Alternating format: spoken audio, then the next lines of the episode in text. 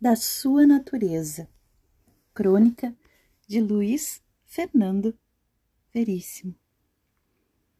Sorte nossa que as árvores não gemam e os animais não falem. Imagine se cada vez que se aproximasse uma motosserra as árvores começassem a gritar: ai, ai, ai!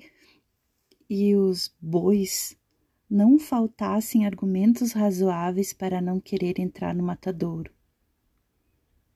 Imagine porcos parlamentando em causa própria, galinhas bem articuladas reivindicando sua participação na renda dos ovos e gritando slogans contra o hábito bárbaro de comê-las.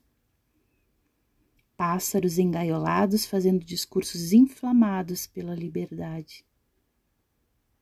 Os únicos bichos que falam são os papagaios. Mas até hoje não se tem notícia de um que defendesse os direitos dos outros. Papagaio tem voz, mas não tem consciência de classe. A vida humana seria difícil se não pudéssemos colher uma beterraba sem ouvir as lamentações de sua família e insultos do resto da horta. Não deixaríamos de comer, claro, nem beterrabas, nem bois ou galinhas, apesar dos protestos. Mas o remorso e uma correta noção de prepotência inerente à condição da espécie dominante faria parte da nossa dieta. Teríamos uma ideia mais exata da nossa crueldade indispensável, sem a qual não viveríamos. Sorte nossa que os vegetais e os animais não têm uma linguagem, quanto mais um discurso organizado.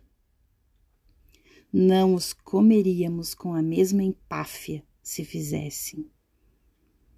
O único consolo deles é que também padecemos de falta de comunicação.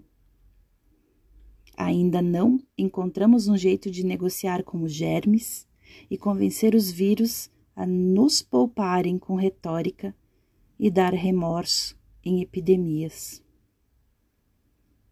Eu às vezes fico pensando como seria se os brasileiros falassem, se protestassem contra o que fazem, se fizessem discursos indignados em todas as filas de matadouros. Se cobrassem com veemência uma participação em tudo o que produzem para enriquecer os outros. Reagissem a todas as mentiras que lhes dizem.